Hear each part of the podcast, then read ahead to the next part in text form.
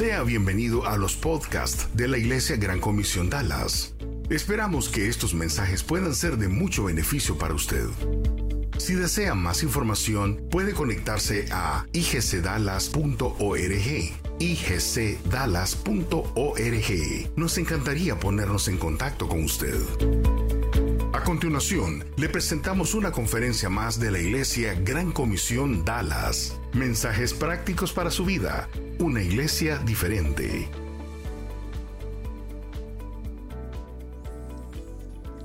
Hola, ¿cómo están? Buenas tardes. Bienvenidos a todos. Qué bueno verles de nuevo. Todavía tenemos personas que están enfermas, por eso no están acá. Qué bueno, qué bueno las personas que nos visitan por primera vez, bienvenidos. Qué bueno tenerlos acá. Gracias. Gracias por tomar un tiempo para estar y poder compartir la palabra de Dios. Bienvenida también. Gracias por estar acá.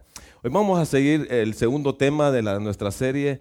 Eh, cambia tu mundo, cambia tu mundo, marca la diferencia. Tú puedes marcar la diferencia en este mundo. Y hoy vamos a estar hablando acerca de cómo ser una persona imparable.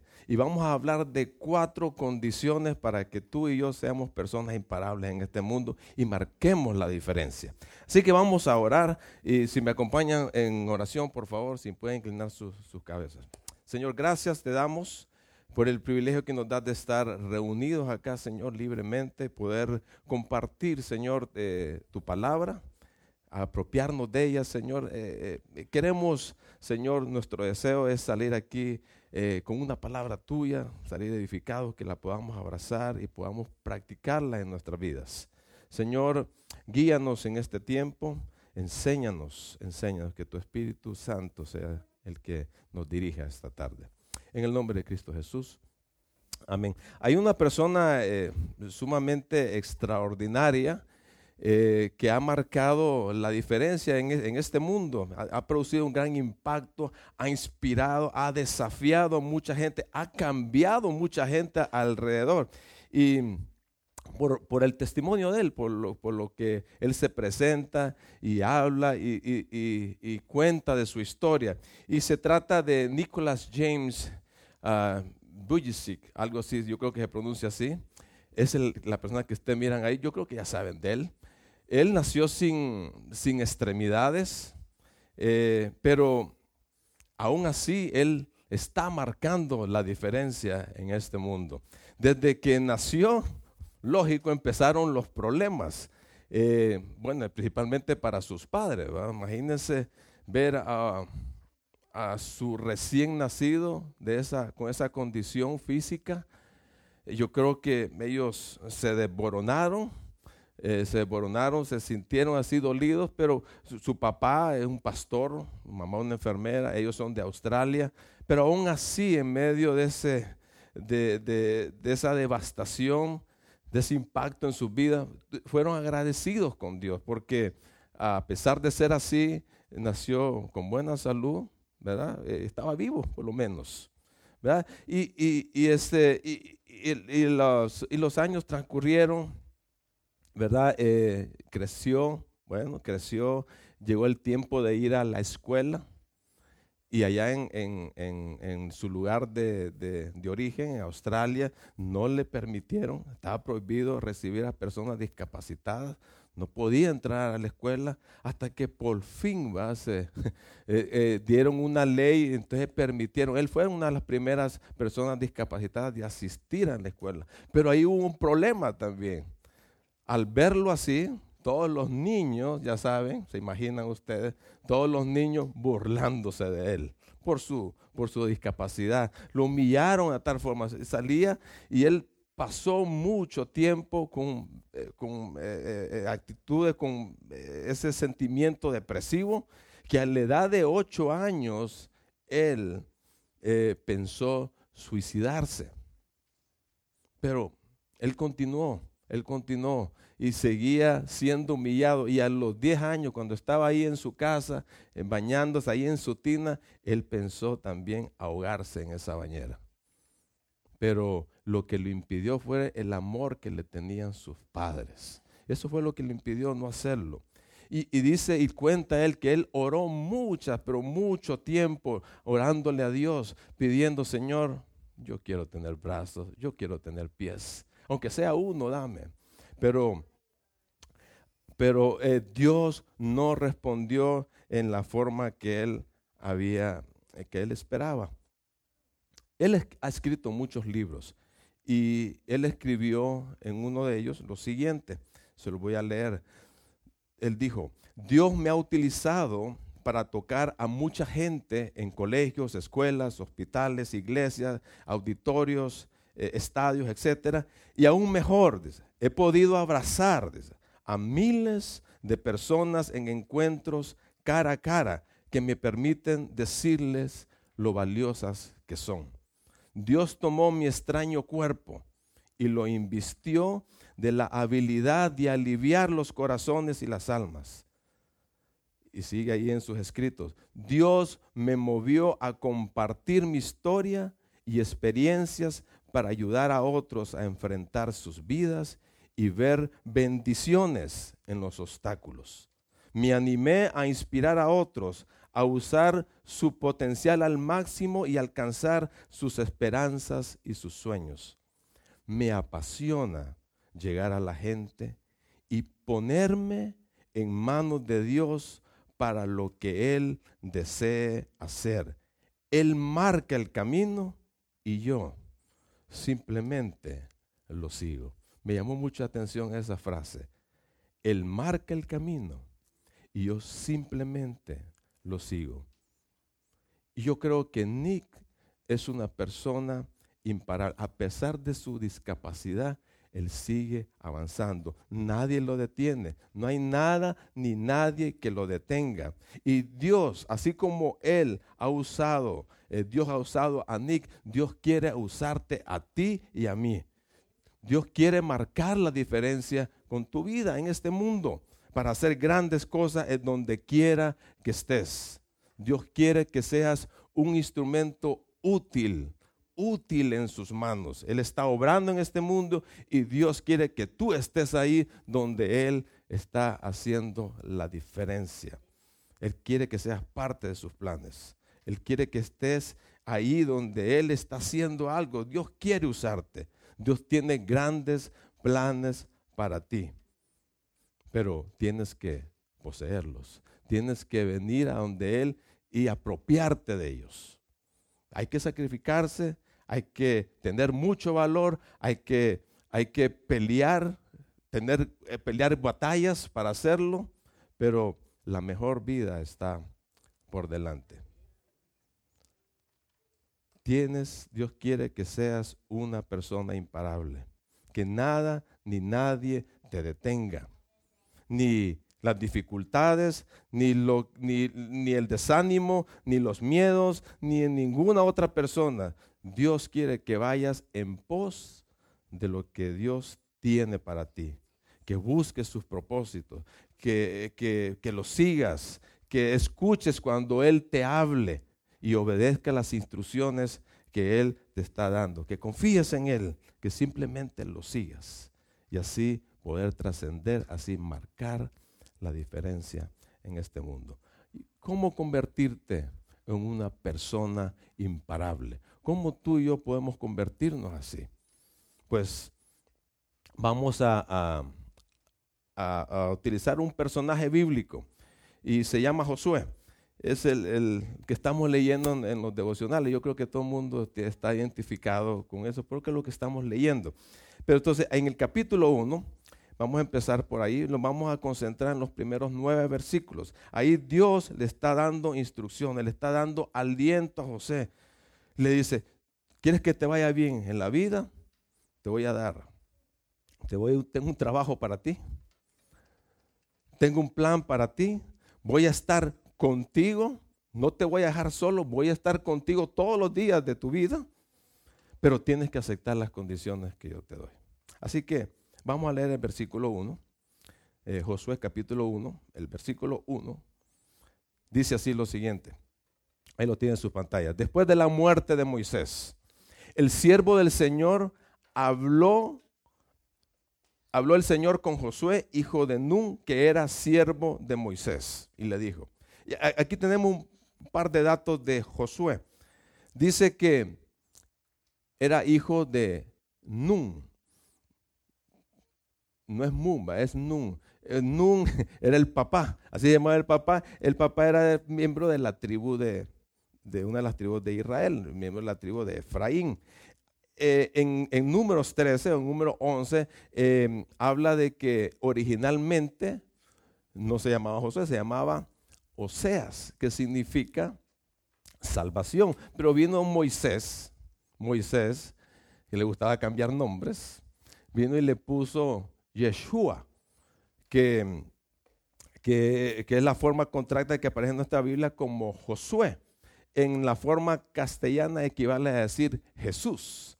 Jesús. Entonces, eso significa, Josué significa Jehová es salvación. Y fue una persona que marcó la diferencia en la, en la historia de Israel. Él fue que llevó al pueblo de Israel a, a conquistar la tierra prometida. Y la fue la que lo repartió. Y dice ahí también que él era siervo de Moisés. Él era su asistente. Él era su ayudante. Eran amigos por 40 años. Lo que le decía a Moisés, ahí va Josué, obediente a las instrucciones que él les daba. De repente Moisés le decía, mira, prepárate, vas a tener que ir a pelear con los amalecistas, un pueblo nómada que andaba por ahí. Tenés que ir a pelear con ellos, llévate un montón de gente y vas a pelear. Y ahí va Josué. Otra vez le decías, mira Josué, acompáñame porque yo tengo una cita con Dios. Josué estuvo presente cuando Moisés recibió las tablas de la ley, los diez mandamientos. Otra vez le dijo, mira Josué, irte con Caleb y otros diez más de las tribus de Israel y te vas a averiguar cómo es la tierra prometida. Y él fue. Y, él vino con unas buenas noticias, porque por su fe, por su confianza en Dios, dio buenas noticias al pueblo juntamente con Caleb. Así que Josué tenía una actitud de servicio. Era un buen sirviente. Y ese debe ser tu actitud y la mía de servir. Y es lo que nos compartía el pastor Francisco el domingo pasado, que tenemos que servirnos unos a otros con lo que Dios nos ha dado. Con todas las cosas que Él nos ha dado, tenemos que ponerlo a la disposición de los demás. De esa forma le estamos sirviendo al Señor. Tenemos que servirle a Él. ¿verdad? a los demás. Tenemos que involucrarnos. Nos decía él que tenemos que involucrarnos en la iglesia. Hay tantas cosas en la iglesia que tenemos que hacer y que, y que podemos involucrarnos cada uno de nosotros. Pero eh, siguiendo con el versículo 2, ah, y, vamos a leer hasta el versículo 4, dice aquí Dios empieza a hablar, a, decirle lo que él quería hacer por medio de Josué. Le dice, tengo, que, tengo un plan para ti y quiero que seas parte de él. Miren lo que dice. Moisés, que fue mi siervo, ha muerto. De ahora en adelante, tú estarás al frente del pueblo. Crucen ahora juntos el Jordán, este pueblo y tú, y vayan a la tierra que voy a darles a los hijos de Israel. Tal y como se lo prometí a Moisés, voy a darles cada lugar donde pongan los pies. Su territorio se extenderá desde el desierto y el Líbano hasta el gran río Éufrates y toda la tierra de los hititas, un pueblo ahí un poco desconocido en la Biblia, pero parece que ellos se, ubicaban ahí por Siria y por Turquía, hasta el mar grande, el mar grande quiere decir el mar Mediterráneo, donde se pone el sol.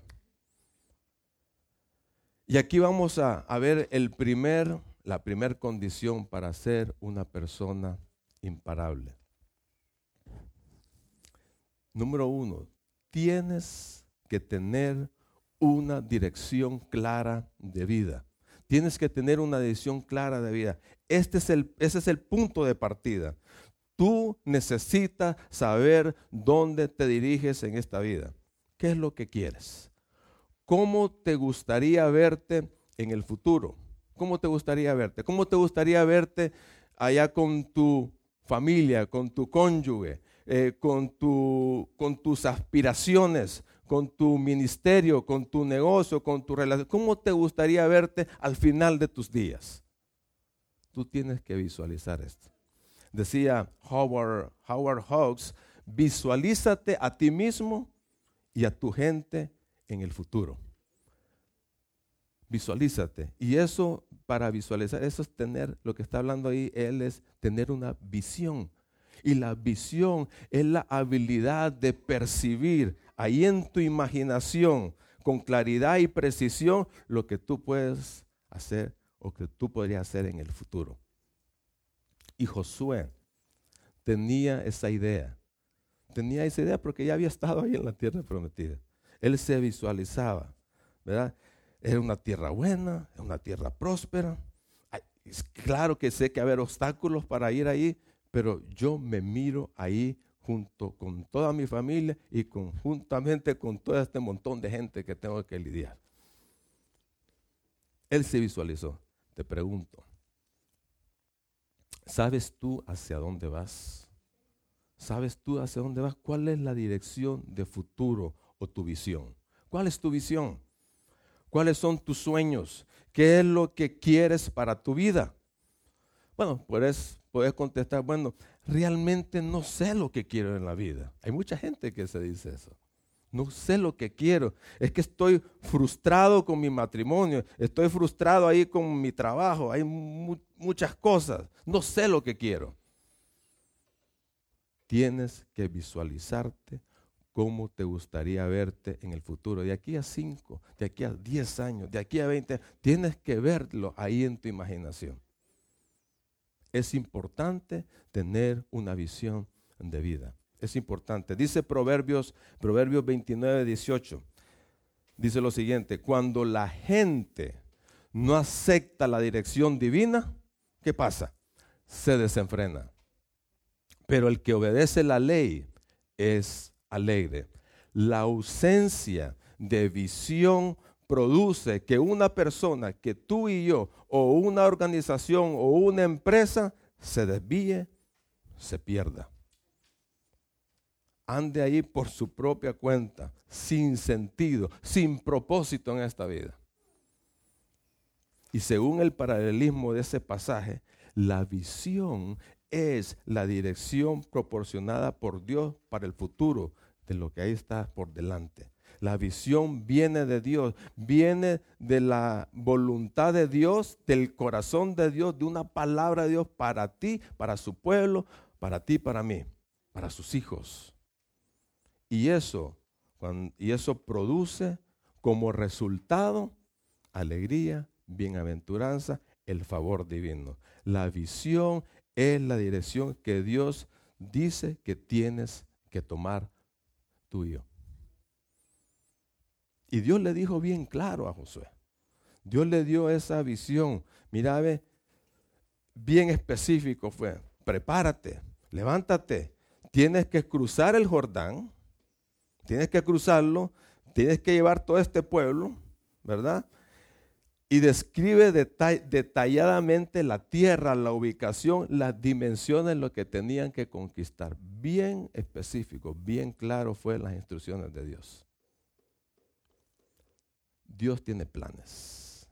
Dios tiene planes, Dios tiene una visión.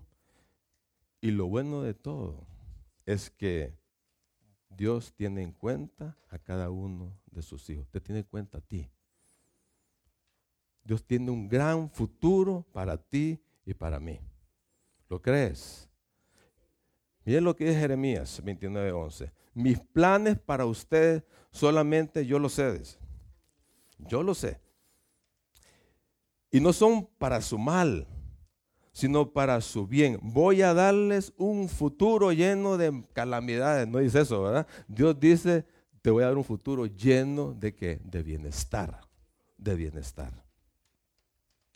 Así que, sabiendo eso, yo tengo, tú y yo tenemos que armar un plan de acuerdo a la voluntad de Dios. Planifica tu vida de acuerdo a los criterios de Dios. No lo dejes a Él por fuera, porque si lo dejas por fuera, tu vida va a ser un desenfreno. No vas a tener propósito en tu vida. Considerando a Dios, tu vida va a tener propósito en este mundo. Vas a marcar la diferencia. Y debes prepararte, debes prepararte para poseer lo que Dios tiene para ti adelante en el futuro. Dios tiene buenos planes para ti. Haz un plan para el futuro. Y dice, dice Proverbios 13, 6, las personas sabias piensan antes de actuar. Las personas sabias piensan antes de actuar. Para hacer un plan, para planificar, hay que pensar bien. Hay que pensar bien, hay que saber lo que vas a hacer. Tenés que hacer un análisis de tu vida, Y decidir de acuerdo a tus prioridades. Y así en poder planificar. Pero dice John Maxwell, dice, para cambiar tu mundo, para cambiar tu vida, tienes que cambiar tus prioridades. Así que si tú tienes las prioridades desordenadas, tienes que empezar a ordenarlas. Tienes que ponerlas en orden. Y una vez ordenadas, planifica de acuerdo a eso. ¿Qué es lo que, ¿Cuáles son mis necesidades con respecto a Dios? Dios tiene que ser el número uno. Con mi familia, con mi trabajo, con mi iglesia, con lo que sigue de más. Pon metas en cada una de ellas, según tus necesidades.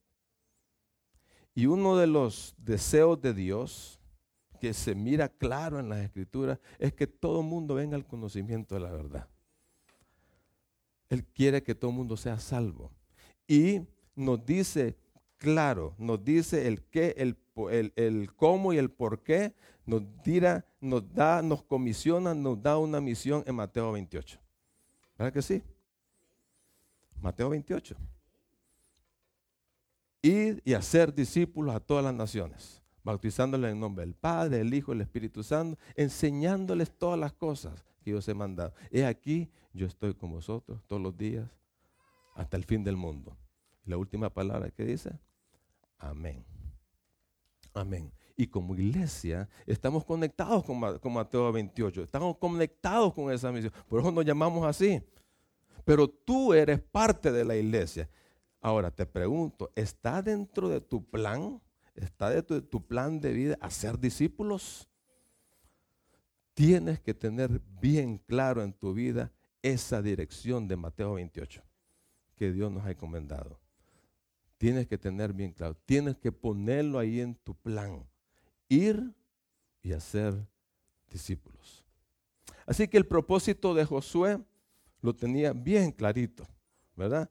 Tenía que conquistar la tierra prometida, era un gran reto, Pero él estaba determinado, él estaba enfocado, él sabía hacia dónde iba y lo que le esperaba. Hay muchas peleas, hay muchas peleas, hay muchos territorios que poseer. Él tenía una dirección clara hacia dónde dirigirse.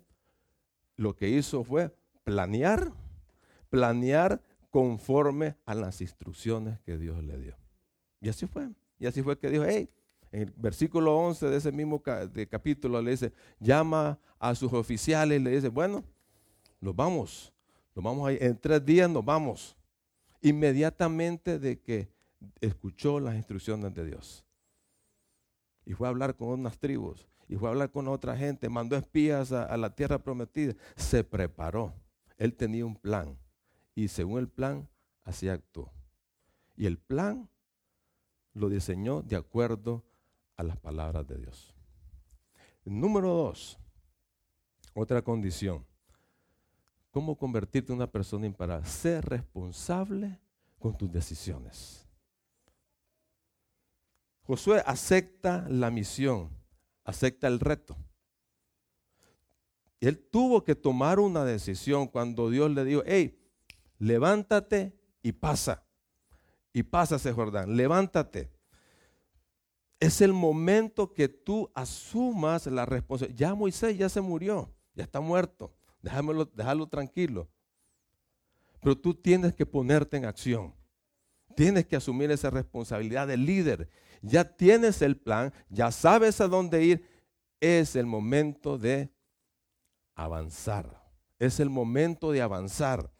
Y para avanzar tienes que tener tienes que comprometerte a dar lo mejor de ti. Tienes que comprometerte a eso. Ahí es donde tenemos que ustedes y yo desarrollar y poner a trabajar al máximo nuestros talentos, nuestras habilidades, nuestros recursos, nuestras destrezas, nuestro conocimiento. Todo lo que tenemos tenemos que ponerle el máximo nivel. Tenemos que empezar algo y terminarlo. Tener ese compromiso. No hay que posponerlo, no dejarlo para más tarde, para otro momento, para que otro lo haga. Tenemos que ser responsables. Winston Churchill dijo lo siguiente, el precio de la grandeza es la responsabilidad. El precio de la grandeza es la responsabilidad. Es necesario, pues, caminar con decisión, con determinación, pelear, batallar los obstáculos que se pongan enfrente, asumir el precio para llevar a cabo los propósitos de Dios en nuestras vidas. Por ejemplo, tú tienes que asumir, si, vemos eh, eh, en el área de la familia, tú tienes que asumir la responsabilidad con tu familia de cumplir el rol que Dios te ha dado para ti exclusivamente. Tú tienes que tú tienes que ser responsable en tu trabajo, tú tienes que ser diligente, tú tienes que ser proactivo ahí en tu, en tu trabajo. Tú tienes que ser responsable con Dios también. Dios te tú puedes decir, bueno, yo le voy a servir, yo quiero ser parte de su obra, voy a ganar almas independientemente lo que cueste lo difícil que sea, aunque la gente me llame tonto o que no me haga caso, pero yo voy a avanzar. Yo voy a ser responsable con lo que Dios me está diciendo que haga. Aunque tenga que sacrificar algo, yo voy a ser responsable. Tengo que avanzar, tengo que avanzar.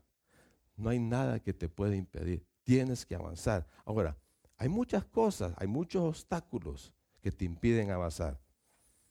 Por ejemplo, siempre va a haber un Jordán enfrente de ti en toda tu vida. Siempre lo va a haber. y ese es el primer obstáculo que tenía el pueblo de Israel. En aquel, en aquel tiempo, bueno, no sé si hoy el Jordán fluye por la cuenca más honda del mundo llamada la hendidura del Valle de Jordán. La parte más ancha del valle se extendía hasta 24 kilómetros de ancho y la parte más estrecha casi 2 kilómetros. Ese río era bien profundo. Y en la primavera, cuando ellos querían pasar, donde llovía y se inundaba, se desbordaba ese río, dificultando el cruce, ¿verdad? Y ese fue el primer obstáculo. Y aún así, ellos avanzaron. Ellos avanzaron. Ahora, el río Jordán representa las dificultades que nosotros pasamos en esta vida. Ahora, ¿cuál es la barrera que te impide convertirte en todo lo que Dios quiere que seas? ¿Cuál es tu río Jordán hoy? ¿Cuál es? Puede ser una relación familiar. Puede ser un negocio que se te está viniendo abajo. Puede ser la pérdida de un trabajo puede ser un problema financiero o algo que te estás aferrando y no quieres soltar. ¿Qué es lo que te mantiene en el desierto y fuera de la tierra prometida? ¿Qué es eso? Hay que ser responsables. Hay que cruzar el Jordán. No hay que tirar la toalla. Tirar la toalla es irresponsabilidad. Hay que ser responsable. Hay que enfrentarlos hay que seguir adelante. ¿Estás de acuerdo conmigo? Hay que seguir adelante. Ahora, cada quien es responsable de sus acciones, de sus decisiones. Gálatas 6:5, el apóstol Pablo dice, cada uno cumpla sus propias responsabilidades. No importa los obstáculos que tengas ahí enfrente, tú eres responsable de pasarlo. ¿Sabes por qué? Y vamos a verlo más adelante, porque Dios está contigo. También otro obstáculo, no vivas en el pasado, no te quedes allí. Mucha gente empieza a decir, es que eran mejor los tiempos de antes. Y, y no pueden vivir el presente, ni mucho menos el futuro. Dios le dice a José, mira, Moisés, Moisés ya se murió. Y, eran buenos 40 años juntos. Su siervo, su asistente, su amigo, su mentor. Ya me imagino yo que se llevaban bien. Se muere. Josué, me imagino, triste, dolido, lamentándose la muerte. Pero viene Dios y le dice, ya murió, está conmigo, no te preocupes, ¿verdad? No te estoy diciendo que no recuerdes tu pasado, ¿verdad? Es bueno aprender del pasado, de hay lecciones que aprender, porque hemos eh, las experiencias del pasado y que nos ayudan en el presente y, nos ayuda a prepararnos para el futuro. Pero no tienes que aferrarte a tu pasado. No tienes. Tienes que soltarlo. Dice un dicho por ahí, si no sueltas el pasado, porque lo tienes agarrado, ¿con qué mano vas a agarrar el futuro? ¿Verdad que sí? ¿Con qué mano lo vas a agarrar? decía Alexander Graham Bell, cuando una puerta se cierra, hay otra que se va a abrir. Pero si te quedas mucho tiempo viendo esa puerta que está cerrada y la quedas viendo por mucho tiempo y más tiempo y empiezas a lamentarte porque esa puerta está cerrada y estás triste porque esa puerta está cerrada, no vas a ver la que se te va a abrir al lado. ¿Qué es lo que te detiene atado al pasado? ¿Qué es? ¿Una relación rota? ¿Un divorcio? Puede ser problemas financieros, la muerte de un ser querido. Josué, Moisés está muerto, ya se acabó. Tienes que dejar atrás el pasado. Tienes que soltarlo para que pueda seguir con el presente. Nunca vas a poseer eh, tu futuro mientras vivas mientras vivas aferrado al pasado. No uses, no uses las heridas emocionales del pasado como excusa para tomar decisiones raquíticas, muy pobres en el presente. No las uses. Tienes que aprender a dejar atrás el pasado, a dejar las excusas, aunque sean válidas las excusas. Tienes que dejar de sentir autocompasión. Es hora de librarse la mentalidad, mentalidad de víctima. Deja de compararte con otras personas. Deja de pensar de, en que lo podría o debería o querría haber sido. Muchas veces decimos eso. Así hubiera sido esto. Puedes elegir cómo enfrentar lo que vendrá lo que tienes enfrente. No te aferres a sentimientos eh, de amargura y, resentimientos. No hay que aferrarse a eso. De, eso te va a envenenar todo tu presente y no digamos tu futuro. Deja que esas emociones queden allá atrás. Esas emociones, esas penas, déjalas a un lado. Es hora de perdonar. Es hora de ponerse enfrente, de levantarse, de decir, ok, si alguien te hizo daño, Señor, la voy a perdonar. Si yo hice daño a alguien, voy a ir y pedir perdón. Si, si cometí errores, ¿verdad? Que me han llevado a grandes consecuencias terribles, bueno, hay que aceptarlos. Pero no hay que lamentarse. Hay una historia en Juan capítulo 5 donde un, eh, un discapacitado estaba ahí frente a un estanque 38 años tenía y no podía ir ahí porque decían que esa agua era milagrosa, hasta que se le acercó el Señor y le dijo, ¿quieres que te sane? Es que nadie me, nadie me lleva allá al estanque, que muy nadie me quiere en esta vida. Empieza a lamentarse. No le, no le dijo ni sí ni no, sino que a, lamentarse ante el Señor. ¿Y sabe lo que le dijo el Señor? Levántate y anda. Levántate y anda. Y Dios nos dice eso a nosotros.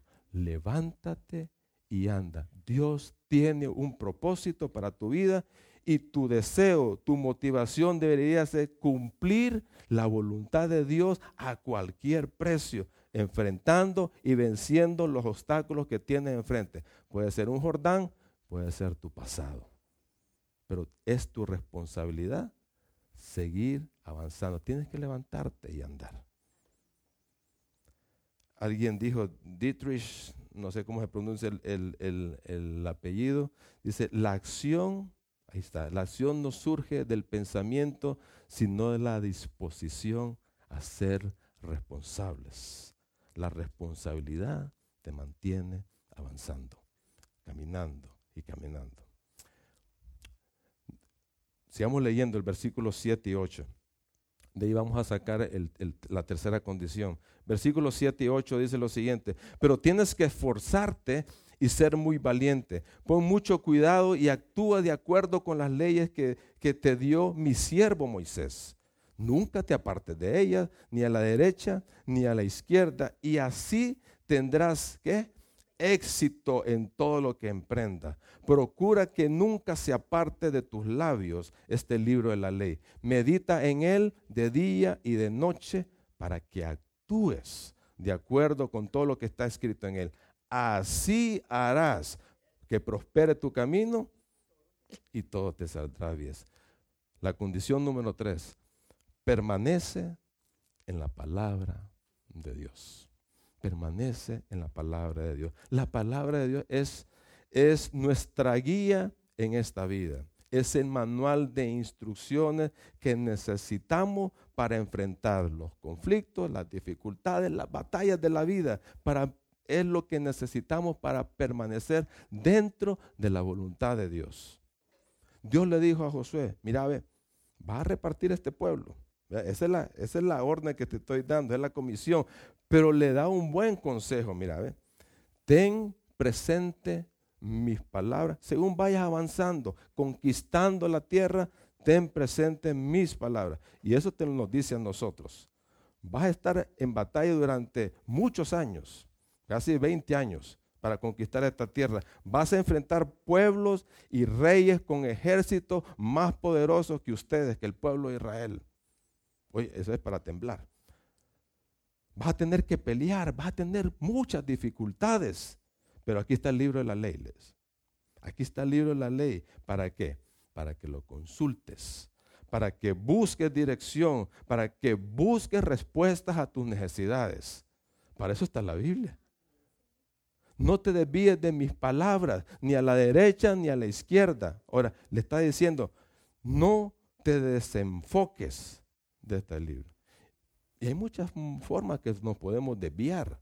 ¿Sabían ustedes? Hay muchas formas. Hoy en día es muy fácil desviarse. Se empieza, se empieza bien, pero, pero a mitad de camino ya estamos por otro rumbo. Y puede ser por cosas buenas, tal vez por una carrera, un mejor trabajo, ¿verdad? Eh, un deporte, un hobby. O dice, bueno, vamos a tener más hijos. O puede ser por cosas difíciles, te puedes desviar por cosas difíciles, una enfermedad, una dificultad eh, financiera. O simplemente estás afanado en esta vida. Quieres poder, quieres riqueza, ¿verdad? Y eso hace infructuosa la palabra de Dios, es lo que dice la parábola del sembrador. O queremos conducirte en esta vida por nuestros propios criterios. Y me vale lo que dice. o acomodamos a lo que Dios dice. Nos podemos desviar, de muchas maneras. De alguna manera se pierde el enfoque en la palabra de Dios. Así que la palabra de Dios es la clave para que tú y yo tengamos éxito, para que tengamos éxito en la vida. Esa es la promesa que Dios nos está dando aquí. Te va a ir bien, todo te va a salir bien, dice. Vas a ser prosperado, vas a tener éxito. Pregunta, ¿te gustaría tener éxito? ¿Te gustaría tener prosperidad en tu vida? Y no estamos hablando de material, en todas las áreas de tu vida. ¿Quieres que te salga bien? Todo te salga bien en tus relaciones, en tu hogar, en tu trabajo, eh, eh, tener una, que todo salga bien, tener una iglesia saludable y creciente. Y esto no tiene nada que ver con nuestras habilidades, con nuestra capacidad, sino que tiene que ver con un compromiso con la palabra de Dios. Así Dios, porque Dios te está prometiendo éxito en la vida. Cuando tienes un compromiso con Él, con la palabra, y empiezas a obedecerlo, ahí el éxito va a aparecer en tu vida. ¿Cómo debe ser mi compromiso con la palabra de Dios? Hay tres condiciones a seguir y lo dice el pasaje. Dice, nunca se aparte de tus labios. ¿Qué es lo que dice ahí? ¿Qué es lo que implica? Eso implica que tienes que leer la palabra de Dios. Tienes que estudiarla constantemente. Tienes que compartir. Tienes que orar la palabra de Dios. Es bueno orar la palabra de Dios. A veces nos quedamos callados, no sabemos qué decir en las oraciones. Empieza a orar la palabra de Dios para tu vida o para los demás. El número dos, medita, dice, en ella de día y de noche. ¿Qué significa eso? Piensa en la palabra de Dios. Piensa, estar meditando. El verso que te llamó la atención, por ejemplo, relacionarlo con una necesidad tuya. Y ahí está lo rumiando, ahí en tu mente, en tu mente. Eh, con el problema que estás pasando, eh, cómo te puede ayudar en tu matrimonio, en una relación, etcétera, etcétera. Ese verso que aprendiste, medítalo para poder aplicarlo en tu vida.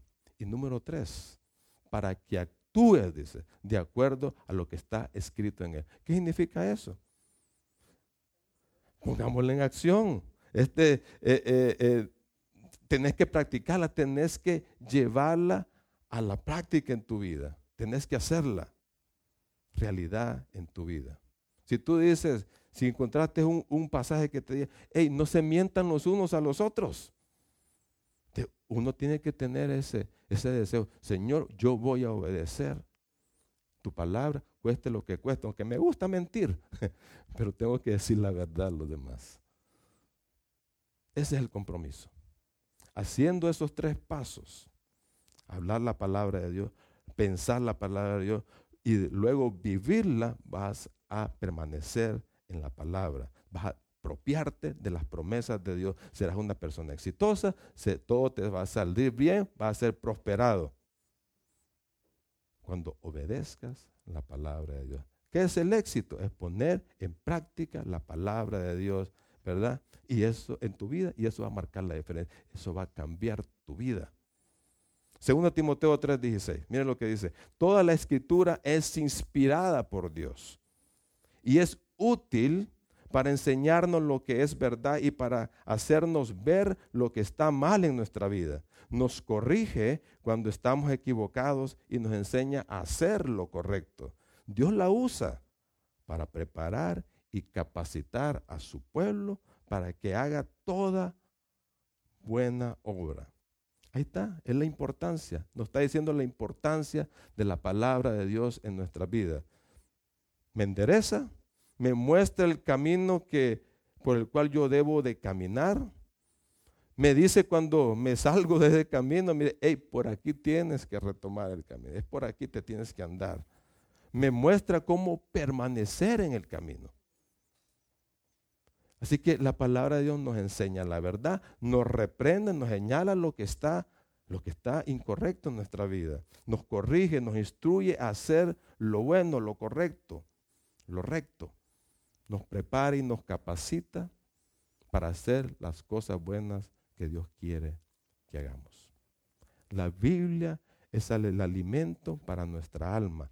Es lo que necesitamos para poder crecer.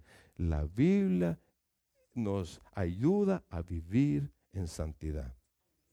Pregunta, ¿qué tanto te estás alimentando de la palabra de Dios? ¿Qué tanto estás amando a Dios? ¿Qué tanto estás, lo estás considerando en tu vida, en tus decisiones? ¿Estás buscando consejos de Dios en lo que haces en esta vida? ¿Buscas ayuda para tus debilidades? ¿Cómo quieres apartarte del pecado? Así como almuerzas, así como cenas, o, ¿verdad que lo hace todos los días? Uno, no se le olvida comer, ¿verdad que sí? Nunca, porque es un concierto en nuestra barriguita. Así como te acuerdas de comer, así debes de permanecer en las escrituras. Dale tiempo, dale un poco de tu tiempo, permanece en ella. Imagínense Josué siendo el líder de toda una nación, más de un millón de personas haciéndose cargo de él. Estaba súper ocupado ese chavo. Pero aún así, él apartaba tiempo porque amaba al Señor. Lo consideraba él. Apartaba tiempo para considerar la palabra de Dios. Y tú puedes decir, es que yo no tengo tiempo. Estar ocupado no es excusa, hermanos. No es excusa. Tú tienes que hacer un tiempo para tener o tener en contacto con la palabra de Dios, para permanecer en su palabra de manera regular, de manera constante. No una vez al, al mes o a la semana, es de todos los días. Tienes que tener ese compromiso bíblico. Una organización cristiana hizo una, eh, encuesta y, arrojó el, siguiente resultado. Menos del 20% de los cristianos lee la Biblia diariamente. Menos del 20%. Es muy poco. ¿Y el 80% dónde está? si no la lees, yo no sé dónde estás, en qué grupo estás, en el del 20 o el del 80%. No sé. Pero te voy a decir una cosa, si no estás en contacto con la palabra de Dios, ¿cómo vas a crecer? ¿Cómo vas a crecer? ¿Cómo vas a enfrentar los retos o las dificultades, las batallas de la vida?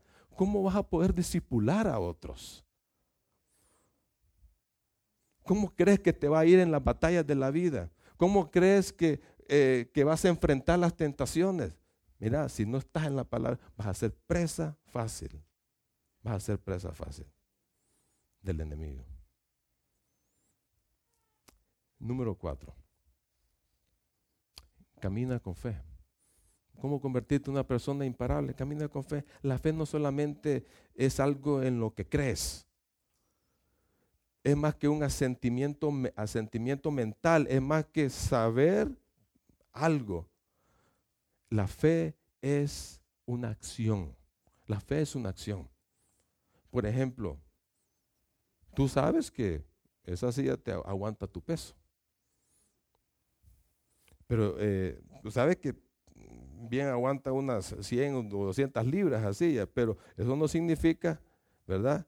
Que que al, momento de sentarte, ¿verdad? Te va a aguantar. Tienes que sentarte y, asegurarte que te va a aguantar, ¿verdad? O, o, cuando puede ser que un carro te puede llevar, puedes saber eso, que un carro te puede llevar de un punto A a un punto B, pero no significa nada hasta que vienes tú, agarras la llave, te subes en ese carro y empiezas a conducir. Hasta ahí te das cuenta. La fe es acción. La fe no solamente es decir, Dios va a proveer, Dios es bueno, Dios es poderoso. Todo el mundo sabe eso, ¿verdad que sí? Pues tenés que experimentarlo. Tenés que experimentarlo. Dice los versículos 6, 7 y 9, lo vamos a leer rápidamente. Dice, esfuérzate y sé valiente, el versículo 6, porque tú serás quien reparta a este pueblo como herencia la tierra que juré a sus padres. esa promesa viene de Abraham, de Isaac y de Jacob, que les daría. El versículo 7, pero tienes que esforzarte y ser muy valientes. Y ya leímos ese pasaje, pon mucho cuidado y actúa de acuerdo a las leyes que te dio Moisés, nunca te apartes de ella y así te vas a tener éxito en todo lo que emprendas. Y el versículo 9, escucha lo que te mando, esfuérzate y sé valiente. No temas ni desmayes, que yo soy el Señor tu Dios. Y que dice al final, y estaré contigo por donde quiera que vayas. Estaré contigo por donde quiera que vayas. Tres veces en esos tres pasajes que, que leímos hay una frase que se repite. ¿Cuál es? Esfuérzate y sé valiente. Esfuérzate y sé valiente. Hay, va a haber muchas cosas en la vida que te van a que te van a distraer, que te van a desanimar, que te van a deprimir, que te van a, a querer a, tirar la toalla, querer claudicar. Va a haber muchas cosas en la vida que vas a tener miedo. El pasaje dice, pero tenés que tener fuerza, valor, firmeza, fuerte y valiente. Tienes que avanzar con fe. Tienes que avanzar con fe. Dios le está diciendo, mira, ve, ese río que vas a cruzar está caudaloso. Después de lo que lo cruces, viene lo peor, vienen batallas. Hay siete naciones poderosas que van a estar frente, va a luchar contra ustedes, más poderosas que ustedes. Eso es para estar muy preocupado, es para temblarle las piernas a cualquiera. Pero ¿qué fue lo que hizo que Josué avanzara, que tuviera confianza para seguir adelante? ¿Qué fue lo que lo motivó a él?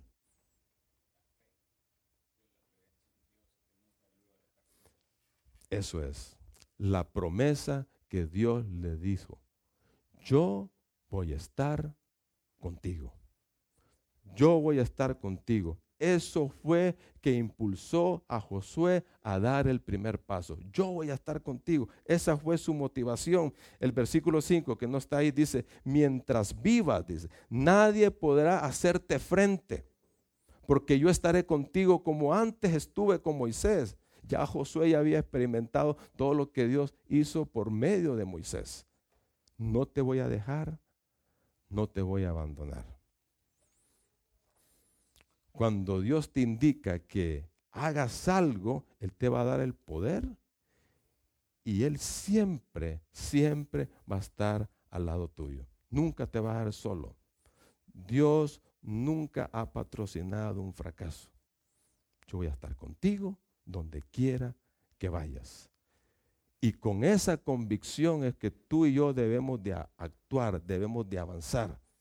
Y hay dos enemigos que eh, van a querer evitar a toda costa que, eh, que te conviertas en todo lo que Dios quiera. Hay dos enemigos y es lo que dice el versículo 9, el miedo y el desánimo.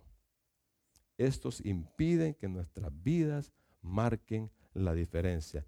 El desánimo nos impide continuar es cuando vamos en un camino y se nos se nos arruina la llanta. ¿Qué tenemos que hacer? Irnos a un lado. El desánimo nos detiene en el camino. El miedo, el miedo es peor todavía. El miedo nos impide comenzar. Nos mantiene en el desierto cuando deberíamos estar viviendo en la tierra prometida. El miedo es el asesino silencioso de las visiones, de las misiones y de las metas. Franklin uh, dijo lo siguiente, a lo único que debes tenerle miedo es al miedo. A lo único que debes de tenerle miedo es al miedo. Eso fue lo que dijo. ¿Por qué? Porque nos impide llegar a ser lo que Dios quiere que seamos nos impide el progreso, nos impide el éxito en nuestras vidas. Y todos tenemos temores de una forma u otra, ¿verdad? Todos le tenemos miedo a algo. Le tenemos miedo a las cucarachas, ¿verdad? A la altura. A, mí me da miedo a las profundidades del mar. A uno le da miedo volar, le da miedo subirse a un avión. Le da miedo, a algunos le da miedo a envejecer, ¿va? pues ya se sienten arrugaditos. ¿verdad? A uno le da miedo estar solo, a, alguno le da miedo a lo desconocido, al cambio, a lo nuevo. ¿Cómo tratamos al miedo ustedes y yo? ¿Cómo podemos tratarlo? Uno puede pensar, bueno, yo voy a huir del miedo. No es la mejor opción, porque si huyes del miedo, vas a huir de los propósitos de Dios. Vas a huir de la, de la misión, de la misión que Él tiene para ti. El único camino para tratar con el miedo es enfrentándolo y venciéndolo. Es que hay que enfrentarlo, hay que vencerlo. Y se hace con la acción. Se hace con la acción. Dar el primer paso de fe. Y decir, Dios está conmigo, va delante de mí, Él pelea por mí, Él nunca me va a abandonar. Tienes que tener valor y firmeza, valor, coraje para enfrentar las cosas que tienes por delante y seguir avanzando a pesar de tus miedos. Puedes que intentes un proyecto, puedes que estás eh, eh, queriendo hacer algo y, y se te va a venir un montón de cosas en la cabeza. ¿Y si me sale mal? Ahí está el miedo. ¿Y si me sale mal? ¿Y si no funciona lo que quiero hacer? Puedes perseguir un sueño, ¿verdad? Pero ahí va, ahí va a estar el miedo. Eh, puede ver a alguien haciendo lo incorrecto y dice, ¿y si le voy a decir algo? ¿Y si se enoja? Ese es miedo. Ves a tu vecino, un compañero de trabajo, hoy le voy a dar el Evangelio. Y no importa que me diga lo que sea, pero yo voy a vencer el miedo. Yo tengo que avanzar, tengo que dar el primer paso de fe. La firmeza, la firmeza es, es para resistir, estar soportando los embates de las dificultades, cualquier tipo de problema. Tenés que perseverar para avanzar. La fe estimula la acción y nos ayuda a vencer el temor. Mire cómo viene la cosa. ¿De dónde viene la fe? La fe viene por oír la palabra de Dios. Y la fe estimula la acción. Eso te empuja a hacer las cosas. Y eso te va a ayudar a vencer el temor.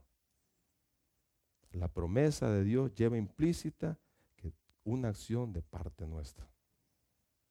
De esa forma, cuando nos apropiamos de la promesa de Dios, vas a experimentar la fidelidad de Dios. Vas a experimentarlo. Y eso va a marcar la diferencia. Según de Corintios 5, 7, dice, porque por fe andamos, no por vista. Dios va a actuar si nos movemos por fe. Esto implica que los límites, los límites los establecemos nosotros. Dando Dios. Uno tiene que pensar en grande, así como nos compartía Paco de la mujer tsunamita. La mujer pensaba en grande y Dios quiere que tú y yo pensemos en grande, que hagamos grandes cosas. Pero tenemos que, eso viene de nuestra fe, de nuestras convicciones. Tenemos que de, ser determinados. Tenemos que ser eh, entregados y seguir avanzando a lo que Dios quiere para nuestras vidas. Lo importante es que Dios llegará hasta donde nosotros lleguemos con nuestra medida de fe. Así que hay que aspirar a hacer grandes cosas. Cuatro cosas para ser una persona imparable. Saber hacia dónde vamos, ser responsables con nuestras acciones, permanecer en la palabra y estar confiando 100% en Dios. Vamos a orar, hermanos. Nos ponemos de pie para orar. Señor, te damos gracias por lo bueno que eres, Señor, por estar siempre a nuestro lado. Ahí está, Señor, no, tú nunca nos dejas. Aunque creamos que estás lejos cuando estamos pasando por el Jordán, tú estás ahí con nosotros. Yo no sé qué es lo que estás pasando hoy en tu vida. ¿Por qué no le dices al Señor lo que lo que está ahí en tu corazón? ¿Qué es lo que te detiene?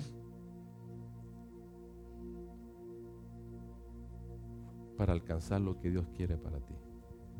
¿Qué es lo que hay en tu corazón?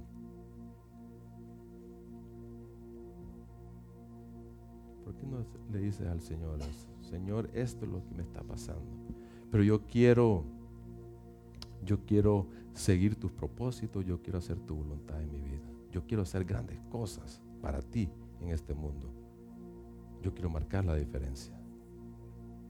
¿Por qué no le dices eso en tu corazón? Haz un compromiso, haz un compromiso con, ah, con Él. Dile, Señor, yo quiero permanecer en tu palabra. Ayúdame a hacerlo. Me es difícil.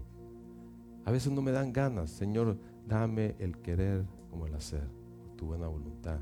Yo quiero estar en contacto, tener una buena comunión contigo, para que tú me puedas mostrar lo que, lo que tú quieres que yo haga. Señor, dame una dirección clara para mi vida. Dile eso. Dile que te dé una dirección clara para tu vida.